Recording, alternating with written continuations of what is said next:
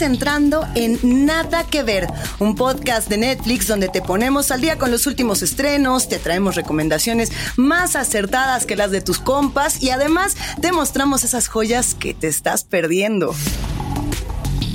Yo soy Plaqueta y tengo la pésima costumbre de agregar a lo güey títulos y títulos y títulos a mi lista y luego nunca checarla. Si fuera un libro, sería esas personas que subrayan todo en amarillo y pues, o sea, ya no sirve de nada.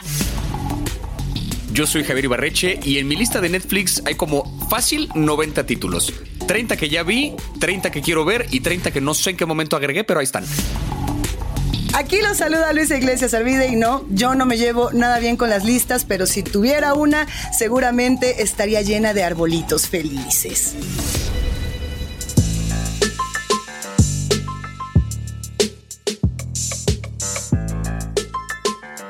Bienvenidos, bienvenidas, bienvenides a este episodio en el que vamos a hablar de figuras de la televisión a la antigüita.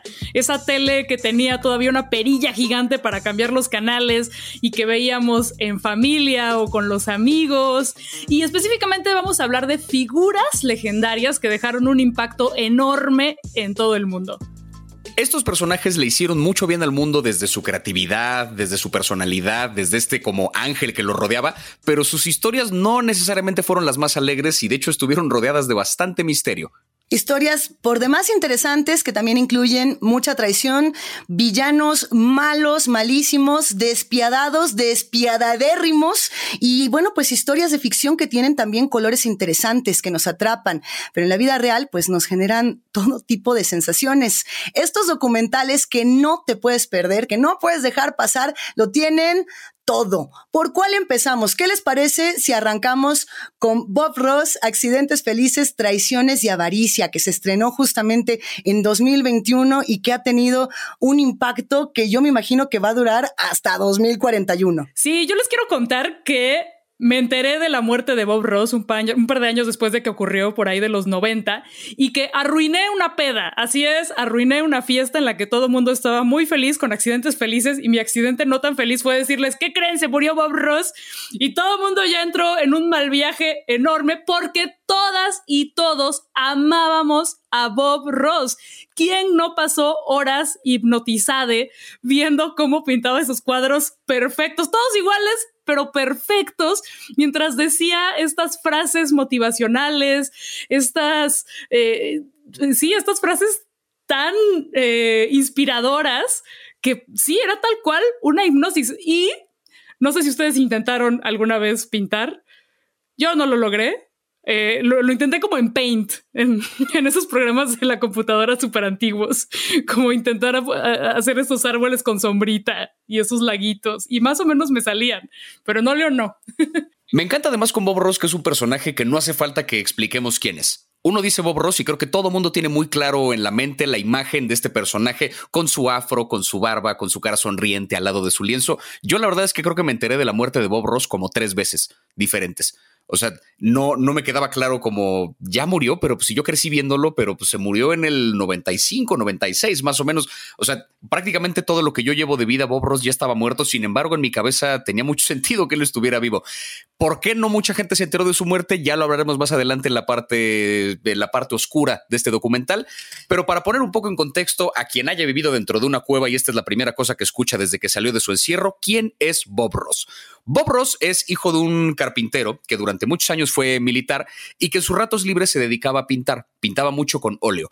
Él utilizaba una técnica que en el documental explican que se llama a la prima, que es una técnica que se utilizaba mucho en el impresionismo, que básicamente es como si, si lo tradujéramos, sería básicamente como a la primera, ¿no? Una cosa que sale como en el momento que lo haces, sin correcciones, sin agregarle ninguna cosa, sin irlo haciendo como paso por paso.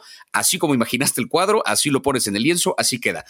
Bob Ross era entonces un tipo que sabía pintar muy rápido paisajes que eran como muy detallados, paisajes muy bonitos, y eventualmente tuvo un programa de televisión que duró varias décadas donde estaba pintando y explicándole a la gente que cualquiera tiene la capacidad de pintar si así se lo propone. La frase de accidentes felices que le da título al documental sale de cómo él en algún momento decía que si llegas a equivocarte, no te estás equivocando, estás cometiendo un accidente feliz y eso que hiciste con una mancha de pintura se puede convertir en un árbol nuevo que le agregas a tu cuadro o qué sé yo. Ese es Bob Ross, un tipo que creo que todo el mundo aquí recuerda. El programa se llamaba The Joy of Painting, un programa que por supuesto generó muchísimas emociones desde 1983 hasta 1994, justamente antes de que pues Bob Ross informa justamente que está malito, ¿no? Que está enfermo. Hay muchos momentos en este documental muy duros.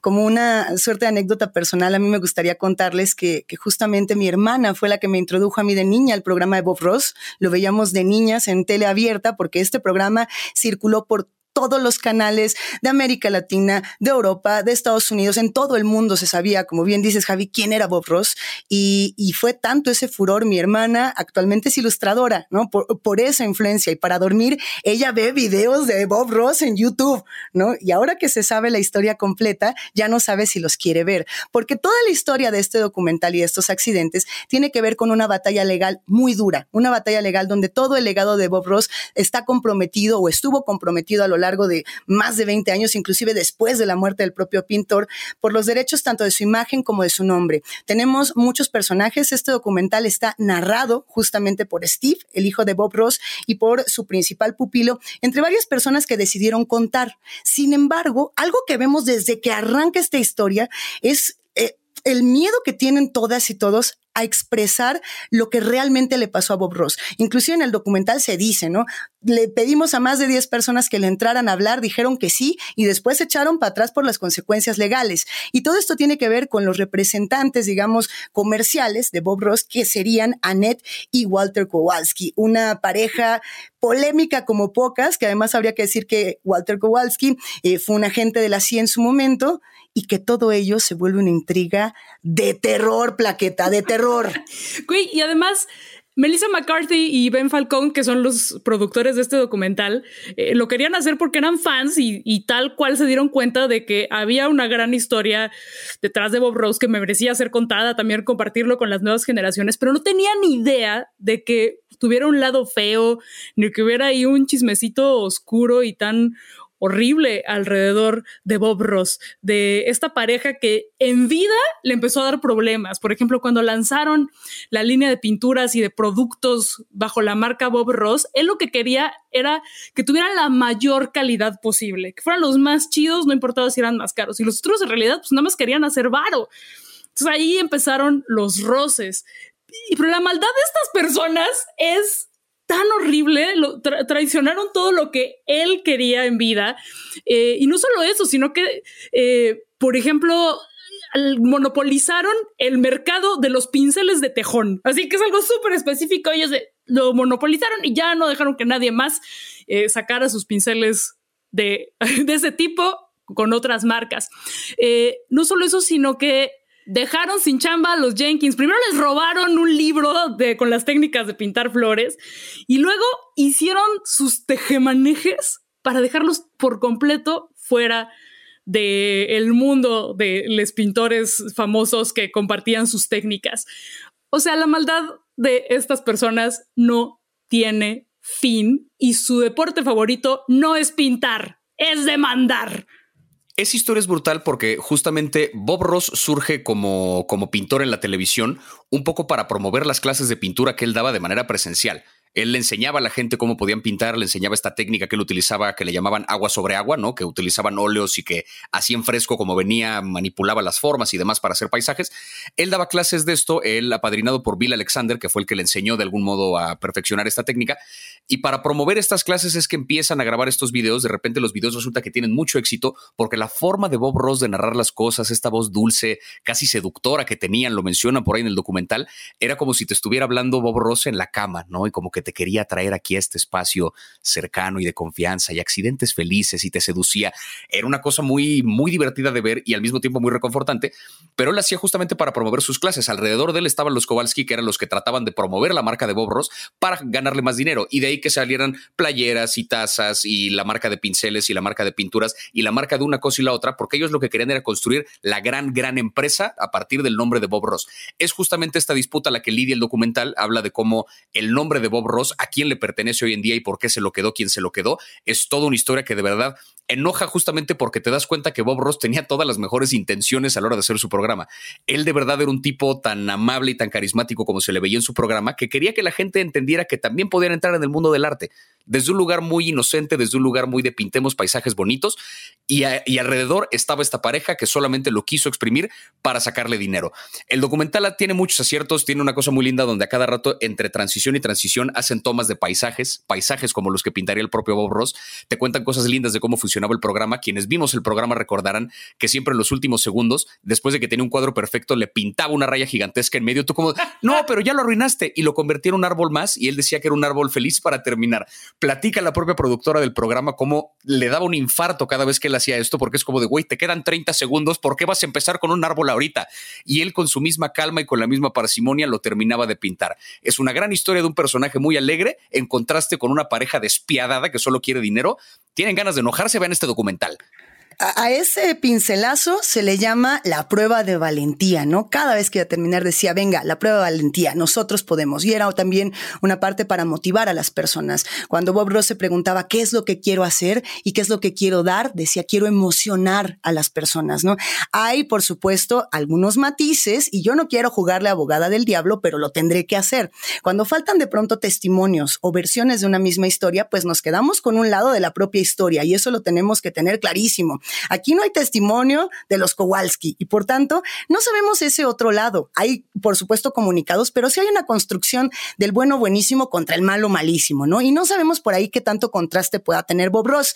Sí se asoma de pronto que dicen, pues era una persona que de pronto tenía conflictos en sus relaciones emocionales porque siempre privilegiaba la pintura, por ahí también hay algunos eh, pequeños guiños, ¿no? Como por ejemplo cuando están hablando de este blanco mágico que utiliza, que él lo usa como blanco líquido y justamente su, su gran maestro lo usaba como el blanco mágico y decían, bueno, pues ahí a lo mejor inclusive Bob Ross no podía estar tan, tan lejano o tan alienado de esta suerte de plagios.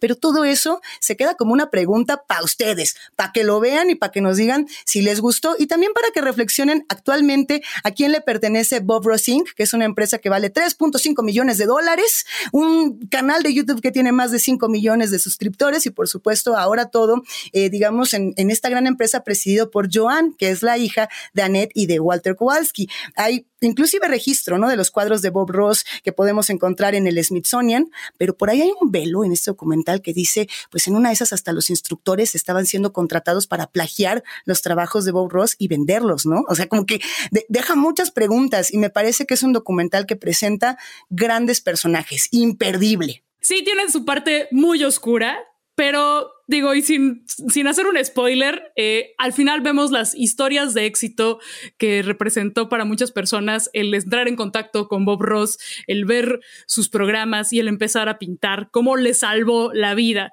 Y también vemos cómo el hijo, a pesar de haber perdido la batalla legal contra estos... Eh, Ay, güey, Luisa, eres muy objetiva. Yo sí quiero decir, son unos malos malísimos y no me importa nada más.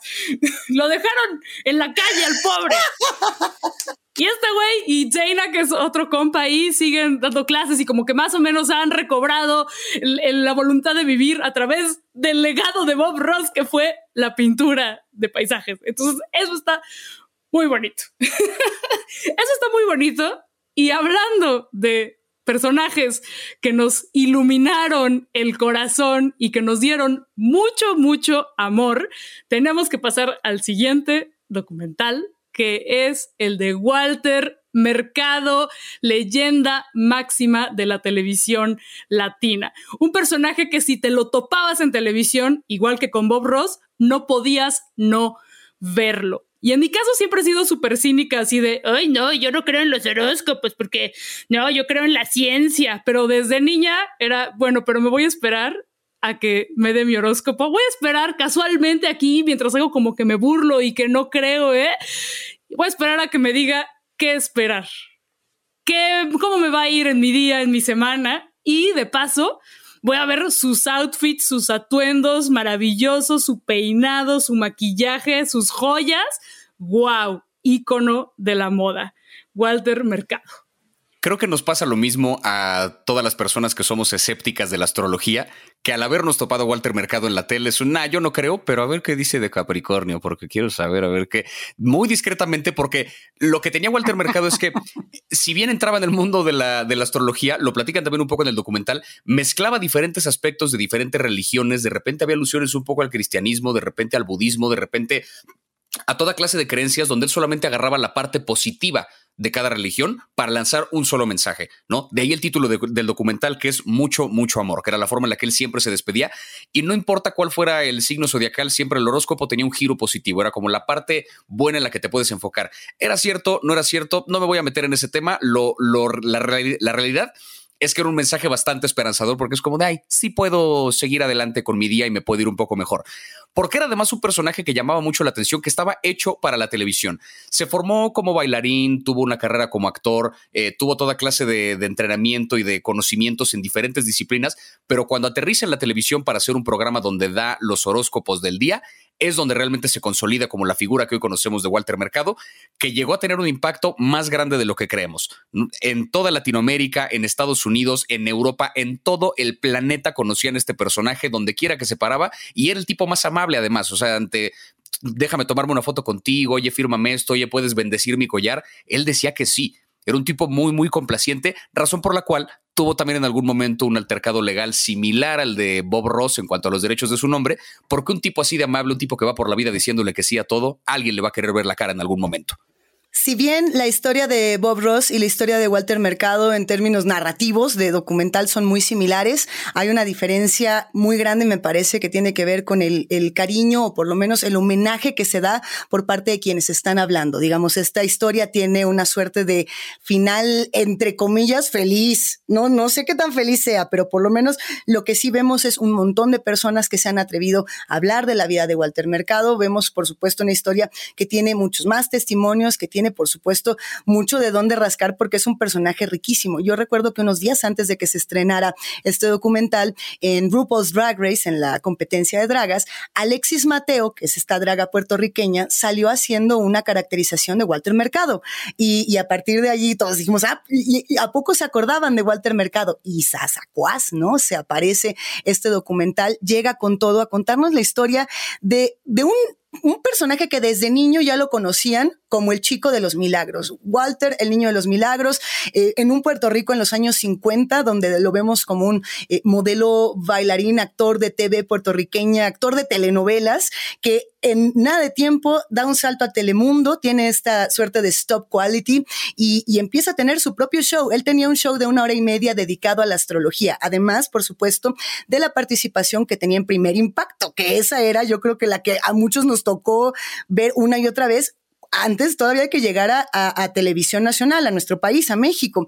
Eh, estuvo con Cristina, con Howard Stern, con Don Francisco. ¿Con quién no estuvo Walter Mercado? Le, leyó, digamos, el horóscopo, se lo contó a todas las personas, como lo decías, Javi. Y, y sí, hay una parte que tiene que ver con quién legitima este mercado, ¿no? El quién legitima el mercado del horóscopo o de los, o de los psíquicos como tal, porque inclusive se habla de que, pues, Walter Mercado tenía esta suerte de compañía. Ahorita llegamos al villano, ¿eh? Ahorita llegamos al villano, que era un 01900, ¿no? Donde había toda una cadena de psíquicos que te leían eh, la suerte y que te decían cómo te iba a ir. Y hay lana. En esos negocios hay mucha, mucha, mucha lana. Y por ello tenemos que hablar del personaje maligno, que en este caso es Bill Bacula, el agente que le da el contrato más macabro que yo haya podido, por lo menos presenciar. No sé si el de Britney Spears, por ejemplo, tuviese una suerte de símil, pero qué delicado lo que pasa con Bill Bacula. Otro villano que la ficción no podría superar. Walter Mercado, que era de verdad puro, puro, puro amor.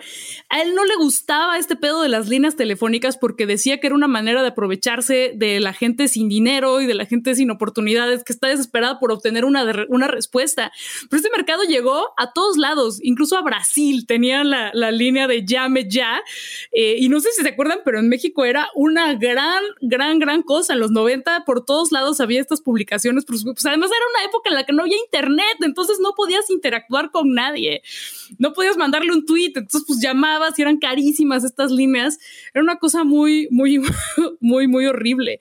Eh, antes de meternos a esa parte fea, fea de, los tecnicismos y de cómo este maldito se quedó con los derechos del nombre de Walter Mercado, quien ya no pudo salir en la tele y por eso desapareció de manera misteriosa en 2006. Quiero decir cómo esto fue un golpe muy terrible para la comunidad LGBT, porque fue una de las primeras figuras, al menos en Latinoamérica, que sin ponerse etiquetas y sin decir abiertamente que era gender fluid o que era gay o que era un miembro en general de la comunidad, era pues como Juan Gabriel, lo que se ve no se pregunta. No era un hombre, hombre, hombre, una mujer, mujer, mujer, sino que desafiaba completamente estas rígidas cajitas que, del género. Eh, y entonces, ¿cuántas personas no habrá inspirado? De hecho, incluso yo creo que para mal, Eugenio Derbez, que es uno de los actores que, aparecen en el documental, él dice que su personaje, Julio Esteban, era un homenaje muy respetuoso, pero mis ovarios era profundamente homofóbico. Sí, Eugenio Derbez, sé honesto contigo mismo y reconócelo. Por lo menos debería disculparse. Oye, de voladísima, solamente mencionar que efectivamente Eugenio Derbez lo dice muy orgulloso y la narrativa del documental, tal cual, después pone todos estos homenajes y después plantea a un activista de la comunidad LGBT que dice esos homenajes eran todos homofóbicos. O sea, yo no sé cómo se habrá sentido también Eugenio Derbez en el momento en el que vio eso, se ha de haber quedado, se ha ido para atrás, así de, ah, hijo, Sí, y el propio Walter Mercado lo dice en algún momento del documental, o bueno, lo dice su asistente, que es que a Walter nunca le gustaron estas imitaciones, porque justamente iban un poco más hacia la ridiculización y a una simplificación de un personaje que era bastante más complejo. En algún momento plantean eh, el, el misterio de por qué Walter Mercado es tan popular en toda una generación de personas que no creció viéndolo en la tele, Estamos hablando de que su programa dejó de transmitirse en 2006. Han pasado 15 años desde entonces y hay toda una generación de gente joven que sigue estando muy cercana a la figura de Walter Mercado se pregunta el documental por qué todas estas personas lo conocen si nunca lo vieron realmente en la tele. Entre los memes, entre la mercancía que existe a su alrededor, entre las parodias que se le han hecho, una de las razones por las que ha sido tan popular, lo dice por ahí uno de los, eh, uno de los que participan en el documental, es porque representaba justamente una fuerza como muy poderosa para la comunidad LGBT, adelantadísimo a su época. Nunca se le conoció ninguna pareja a Walter Mercado, ni hombre ni mujer, no sabemos nada acerca de su vida sexual. Él eh, se sabía que de repente la, forma en la que se presentaba, tanto en su programa como en general en la vida, era una cosa como que no pertenecía a ningún género, no, no, no se le veía tal cual, no se veía como un hombre, pero tampoco como una mujer. Lo define en algún momento uno de los que participan en el documental, es que un tipo que es asexual, no binario, que te lee en Instagram sería un éxito. O sea, Walter Mercado no conquistó las redes sociales porque no quiso, porque no se quiso meter, porque de haberle entrado a ese mercado hubiera sido una sensación absoluta. Y es una de las razones por las que sigue vigente esta figura, que estamos hablando de que presentó a ese personaje en los 80 y desde antes incluso. Se le adelantó décadas a, la expresión de, toda clase de cuestiones en la televisión. Fue una de las razones por las que fue tan, tan popular. Pero volviendo un poquito a este asunto de, de Bill Bácula, que pues es el gran villano de este documental, él fue su representante, el que le produce este programa en Telemundo y el que en algún momento le entrega a Walter Mercado un contrato que Walter no lo lee directamente. Se lo pasa a su abogado, dice, revisa tú el contrato y tú me dices qué tal está. Y el abogado, claramente un pendejo, le dijo como, sí, sí, sí, todo está muy bien, tú fírmalo. Walter firma este contrato y resulta que en este contrato le está cediendo los derechos absolutos de su nombre por la perpetuidad del universo, etcétera, etcétera. A este Bill Bácula le pertenece el nombre de Walter Mercado, le pertenecen todos los videos, todos los programas y Walter tiene que seguir trabajando para él durante no sé cuánto tiempo. Se avienta entonces un pleito legal que dura varios años, que de nuevo este final entre comillas feliz, Walter termina ganando esta demanda, recupera los derechos de su nombre, pero ante un costo físico incalculable. Dos días después de que ganara esta demanda, le detectan un tumor, seguramente provocado en gran medida gracias a este estrés que vivió durante estos años, porque estamos hablando de un tipo cuyo eslogan era mucho, mucho amor, y me lo ponen en un pinche juzgado a discutir que si el derecho, que si el nombre, o sea, tantita madre, ¿no? Bill Bácula hasta suena como Drácula su apellido, si es de verdad un, malo, malo, malo. justo era lo que iba a decir, ese es un Bill Drácula. Ese, ese es un Bill pinche Drácula, un tal cual, un vampirazo. Pero eh, no sé, y a, mí me gustaría preguntarle si ustedes sienten que hubo una relación más profunda entre Bill Bácula y Walter Mercado, porque le llora, le llora en el documental y uno dice, ¿Habrá o no habrá? Es irrelevante, o sea, al final del día no importa, pero se disfruta muchísimo esta historia que finalmente cierra, termina con un homenaje bellísimo. Si bien es bellísimo, es muy modesto para lo que Walter Mercado representó para la comunidad inmigrante en Estados Unidos y en el mundo, para la comunidad latina, para la comunidad LGBT, para la comunidad glam, ¿no? O sea, era como el nuevo Liberace remasterizado, chidísimo, perrísimo, capas inclusive diseñadas por Donatella Versace. Era un ícono y lo va a seguir siendo por los siglos de los siglos con muchísimo amor y por supuesto que aunque uno no cree en los horóscopos, si llegara Walter Mercado así de, ultratumba, ¿no? Y te dijera, te leo tu horóscopo ahorita, ¿dirías que no? No, claro que sí, porque además siempre eran súper positivos. Nunca, nunca te decía mentiras, ¿no? Eh, nunca te decía, uy, te va a ir mal, cuídate, sino que eran puras cosas bonitas que tú ya interpretabas o adaptabas como mejor te conviniera. Pura frase sabia. Yo me quedo con una que es, no tienes que ensayar para ser tú mismo. Esa es muy, muy, muy bonita. Y también me quedo con una escena hermosa de la película, que es cuando Lin Manuel Miranda puede decirle cómo lo inspiró y cómo fue una parte muy importante en su vida y en la conexión que tenía con su familia. Entonces, aprendamos de esta película, seamos nosotros mismos como Walter Mercado siempre lo fue y digámosle a las personas que admiramos cómo han cambiado nuestras vidas. Y creo que no existe mayor homenaje ante alguien que admiras que poder encarnarlo en una película, en una obra, en una serie, en lo que sea. Y ese fue el caso de Jim Carrey con la figura del comediante Andy Kaufman. Aquí sí creo que tenemos que poner un poquito más de contexto porque habrá, creo que todo el mundo ubica a Jim Carrey, pero habrá mucha gente que Andy Kaufman lo tenga un poquito perdido. Andy Kaufman era un comediante que fue pionero de una rama que por ponerle un término muy ambiguo se llamaba anticomedia por ponerlo de otro modo, el cringe. Era un comediante que buscaba incomodar a su audiencia. Sus rutinas de comedia, sus sketches, los personajes que él interpretaba en general en la vida, era un personaje incómodo. Jugaba bromas, a, bromas pesadas a sus colegas eh, en el set era un personaje que buscaba incomodar al público. Cuando le sacaba una risa al público, lograba matarles esa risa, como si estuviera haciendo más bien un performance para quién sabe qué presencia divina que estuviera viendo, riéndose del público. Era un comediante muy, muy inusual. Andy Kaufman eh, muere en 1984 y luego en 1999, 15 años después de su muerte, Jim Carrey eh, consigue el papel de Andy Kaufman en la película Man on the Moon, una película, un drama biográfico acerca de la vida de Andy Kaufman. Y durante ese drama biográfico, durante la filmación, se grabaron un montón de, de imágenes detrás de cámaras del proceso de Jim Carrey interpretando a Andy Kaufman. No se sabía nada acerca de estas imágenes porque resulta que el estudio que produjo la película querían que ese material nunca viera la luz del día porque no querían que Jim Carrey quedara como un patán. Casi 20 años más tarde, ese material sale a la luz y es el material con el que se hace el documental Jim y Andy, acerca de cómo Jim Carrey interpretó a Andy Kaufman. Y es de verdad una locura porque desde que empieza la filmación, Jim Carrey dijo, yo no voy a ser Jim Carrey actuando de Andy Kaufman, yo voy a ser Andy Kaufman, en todo el sentido de la palabra. Se comporta como él, no responde si no le llaman Andy y jugaba la misma clase de bromas y era un personaje igual de incómodo en el set que en su momento lo fue Andy Kaufman. Este documental es una maldita locura. Estresante como pocas cosas. Tengo que reconocer que yo lo tuve que ver un par de veces para poder disfrutarlo.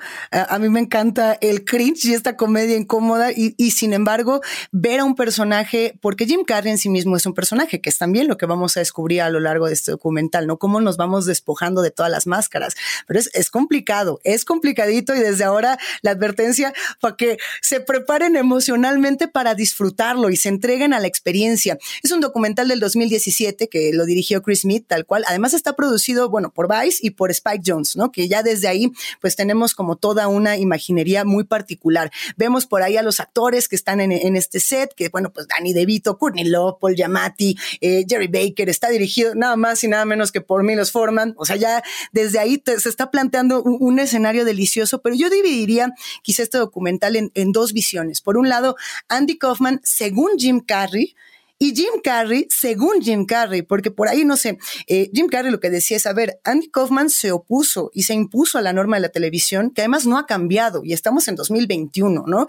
Eh, esta norma de tenemos que tener personas pulcras, bonitas, bien vestidas, discursos perfectos, comedia en favor del establishment y, y justamente lo que Andy Kaufman, o bueno, lo que Jim Carrey ve de Andy Kaufman, es que lo que apelaba a lo extraño se volvía un proceso anárquico, ¿no? Él lo decía, eh, la comedia se vuelve un acto de anarquía y eso me parece valiosísimo. Pero también cuando de pronto Jim Carrey se ve a sí mismo, se me hace muy difícil, ¿no? Porque él dice, yo tuve que preguntarme qué quería yo y qué necesitaba el público. Y decía, yo quería ser exitoso y feliz y el público quería eh, no tener preocupaciones y yo me tuve que transformar en un personaje que representara esa falta de preocupaciones y un poco, pues este me anulé a mí mismo. No sé ustedes si sintieron esa parte, ¿no? De pronto hay muchas escenas muy, muy duras para el propio Jim Carrey. Para que se den una idea del nivel de cringe, eh, Andy Kaufman tenía un personaje que se llamaba Tony Clifton, que era un viejo cantante como de club nocturno, profundamente misógino, es un güey asqueroso. Y el güey no salía de personaje. El güey llegaba en personaje, llegaba con su papada falsa, con su peluca, con los lentes, con esta ropa como eh, súper extravagante, con su bigote, y el güey no lo sacabas de personaje y era así como de, güey, Andy, ya, güey, ya, cabrón, ya, por favor, reacciona. Y el güey, soy Tony, soy Tony, te voy a aventar la bebida, me quedé horrible. Entonces imagínense a Jim Carrey haciendo a Andy Kaufman en el personaje de Tony Clifton y tampoco lo sacaban de personaje. Y el, el nivel al que entró en el personaje de Andy Kaufman fue que él hablaba con los papás de Andy Kaufman e incluso con su hija e hicieron una suerte de terapia como de este pedo de constelaciones como para sanar un chingo de cosas que habían quedado pendientes porque Andy Kaufman murió de manera repentina a los 35 años de un cáncer de pulmón muy agresivo. El güey ni fumaba, pero es como que dejó ahí muchas cosas pendientes en su familia. Eh, entre ellas una, una hija que, que eh, tuvo eh, mientras era adolescente y se dio, fue dada en adopción, pero ella encontró quiénes eran sus padres biológicos. Entonces, como ya no se pudo reunir con Andy Kaufman porque había muerto, fue a reunirse con Jim Carrey haciéndola de Andy Kaufman y funcionó. Yo no me puedo explicar esto, necesitamos que aquí el actor del grupo, que es Javier, nos explique si esto es posible y si a él le ha pasado. Sí. A ese nivel, evidentemente no. O sea, no he tenido una experiencia como esa directamente, pero creo que le encontré una razón de ser a muchas cosas en el rubro de la actuación a partir de este documental. Yo personalmente nunca he creído en esta idea de ser el personaje o de entrar en personaje. Yo soy parte de la idea de que cuando uno está actuando, uno no deja de ser uno mismo. Uno le pone a su propia persona características de un personaje, pero yo no dejo de ser Javier Ibarreche cuando yo me subo a escena, ¿no? Entonces esta idea de que el personaje no quiere que lo llamen por otro nombre y de que se metió de lleno en el papel y se volvió loco, a mí francamente me pareció una mamada hasta que vi este documental porque Jim Carrey plantea varias cosas muy interesantes en torno a lo que implica adoptar la identidad de otro. Hay un ejemplo muy claro que es después de un par de semanas que empezaron a filmar la película, Jim Carrey insistía en que lo llamaran Andy Kaufman y eh, era insoportable porque jugaba bromas, era un pesado, la historia de siempre. El director de la película entonces le dice a Andy Kaufman, por favor déjame hablar con Jim Carrey. Jim Carrey entonces le habla por teléfono al director de la película y le dice el director, oye Jim, es que me está costando mucho trabajo trabajar con Andy Kaufman, ¿no podrías tú grabar la película? Y Jim Carrey le dice, mira, yo, puedo, yo soy muy bueno haciendo imitaciones. Puedo hacer, si quieres, una gran imitación de Andy Kaufman, puedo hacer la voz, puedo hacer los gestos. Yo te pregunto una cosa, ¿quieres una imitación o quieres a Andy Kaufman?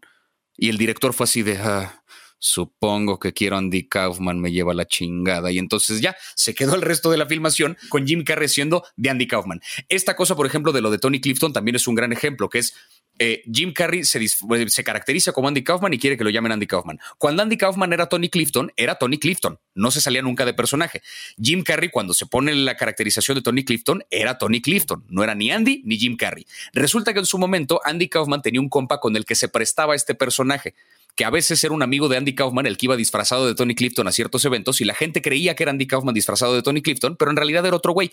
¿A qué grado llegó esta perversión de identidades donde de repente en un momento de, la filmación el mismo amigo de Andy Kaufman se disfraza de Tony Clifton, a Jim Carrey le invitan a una fiesta en la mansión Playboy, el compa de Andy Kaufman se presenta a la fiesta disfrazado de Tony Clifton, la gente cree que es Jim Carrey haciendo Andy Kaufman haciendo Tony Clifton y de repente a la peda llega Jim Carrey a cotorrear, o sea, llega a convivir con los demás. Entonces, es un eh, toma presta, es mía, es tuya de identidades personales que resulta muy complejo, pero en alguna parte dan un poco este mensaje que es, si yo puedo de pronto pedirle a un amigo prestada su chamarra o sus zapatos o sus pantalones o su lo que sea y ponerme cosas de otra persona yo, ¿por qué no le puedo pedir prestada su identidad? ¿Qué, ¿Qué regla hay en el universo que dice que siempre tengo que ser yo? Contrastando un poquito con el mensaje que nos dejaba Walter Mercado. ¿Qué regla dice que siempre tengo que ser yo mi propia persona? Y si quiero ser alguien más, si tengo las características y me comporto como esa persona y si su familia me ve como esa persona, ¿no soy esa persona? O sea, si a la familia le funcionó, pues es que ha de haberlo logrado. Entonces Jim Carrey como que me rompió un poquito este estigma, de, este que el actor no puede dejar de ser su misma persona, porque creo que sí lo logró. Si lo están viendo como Andy Kaufman y él se comporta como Andy Kaufman y él se la cree que es Andy Kaufman, pues quizás sí era Andy Kaufman. No su espíritu, no su nada, era Andy Kaufman. Entonces rompe como muchas convenciones en torno a la actuación. A mí ese mensaje del documental es lo que me parece más brillante. Si bien, por ejemplo, el documental de Walter Mercado nos remite, no sé, a Bellas de Noche, ¿no? A este, a este documental de las grandes divas eh, de, todo este círculo BD mexicano. O, por ejemplo, Bob Ross nos recuerda esta película, ¿no? La de Big Eyes, donde salía Amy Adams y el plagio de las pinturas y demás. Yo me quedé pensando mucho en, en este documental en particular, como la película de Cinecdoc en Nueva York. No sé si la recuerdan, que es de Charlie Kaufman, justamente, y que lo que habla un poco es como de eh, la, el metarrelato el yo estoy dentro de otra narración que pertenece a otra narración que pertenece a otra y finalmente toda nuestra vida es un performance y que además todo esto nos hace saltar de una u otra manera a, la premisa de Dr. Jekyll y Mr. Hyde, esta, este pequeño, eh, cuento novela de Robert Louis Stevenson que nos planteaba la dicotomía, ¿no? La, la, división de las personalidades, ¿no? Yo puedo ser el Dr. Jekyll, pero de pronto Mr. Hyde me avasalla y me gana, ¿no? Que era esta, esta reflexión que tenía Arthur Rimbaud, ¿no? En, su poema de Yo es otro, yo soy ese otro, yo no soy este que estoy aquí, yo no pertenezco. Y por eso justamente, eh, pues Jim Carrey lo dice tal cual, ¿no? The Great Beyond, del más allá, es Andy Kaufman. Yo quiero ser ese más allá, yo quiero eh, en algún momento dejar de existir y desaparecer. Y, creo que es una, ambición que todos de pronto empezamos a, compartir en, ese sentido de cómo nos disolvemos y, por qué queremos ser y por qué no podemos simplemente dejar de ser, querer flotar, ser lunáticos, no pertenecer a los cánones terrestres, ¿no? ¿Cómo te llamas? ¿Cómo te apellidas? ¿Qué religión tienes? ¿Cuál es tu clase social? ¿Cuál es tu preferencia política? ¿Quién te dijo que tenías que pensar todas esas cosas? Es avasallador. Cuando termina, eh, ya, ¿se vale spoilear o no? Yo les pregunto. Sí. Ahora, cuando termina, Jim Carrey dice, ¿y qué pasaría si yo quiero de pronto ser Dios, ¿no? Ser Jesús. Y dice algo como, esto ya se puso bien macabro, ¿verdad? Bueno, ahí nos vemos. ¡Sas! Y yo me quedé sentado así de, ay, ¿y, quién se supone que somos nosotros? ¿O qué, o, qué nos dijeron que teníamos que ser nosotras y nosotros? ¡Chale! Ah, y algo que dice Jim Carrey que me, me, me llegó, me llegó, fue eh, como él mientras era Andy Kaufman se sentía liberado, liberado de ser él mismo. Pero, pero, pero cuando terminó la filmación, pues ya no sabía cómo ser Jim. O sea, ¿qué? ¿Quiénes somos? Ahora no me quiero imaginar cómo hubiera sido si aparte Jim Carrey hubiera tenido un problema legal como el de nuestros otros personajes. El mensaje creo que de este podcast es, por favor, lean bien lo que firman. Lean bien lo que firman y sean ustedes mismos. Ahora, ¿quiénes son ustedes mismos? Yo qué sé. Pueden cambiar día a día. O sea, sean diario la persona que deciden ser ese día. Eso es.